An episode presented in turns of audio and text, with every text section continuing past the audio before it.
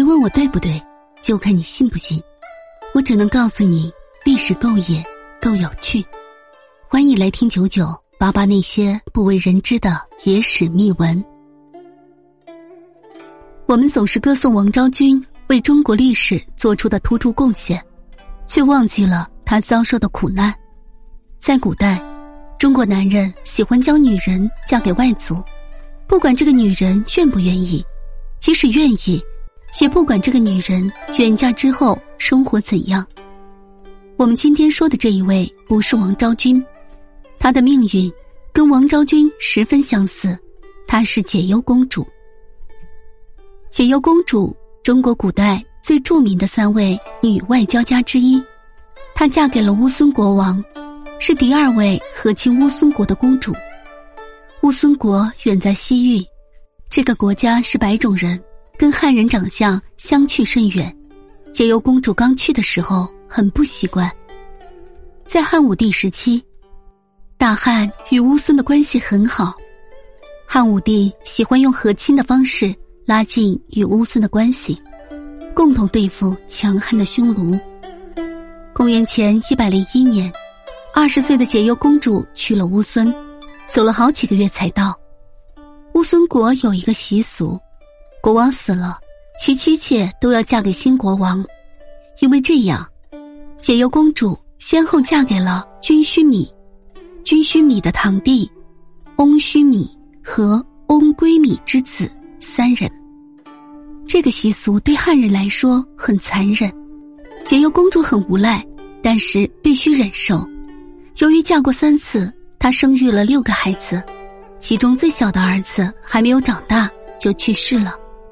解忧公主知道，自己的身上背负着联盟大汉与乌孙的重任，尽管在这里的一切很不习惯，她还是忍受着。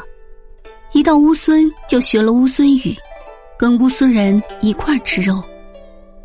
解忧公主的第一任丈夫君须米对她还不错，这个国王跟大汉十分友好，可惜两人没有孩子。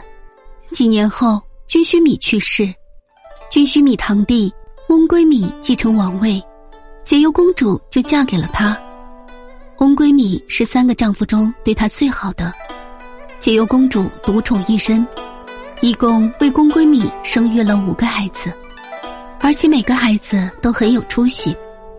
解忧公主有翁归米的宠爱，子女多而有出息，那个时候她地位相当高，乌孙国朝中没有人。敢忽视他。翁归米时期，乌孙国与匈奴关系不好，所以翁归米有意冷落前来和亲的匈奴公主。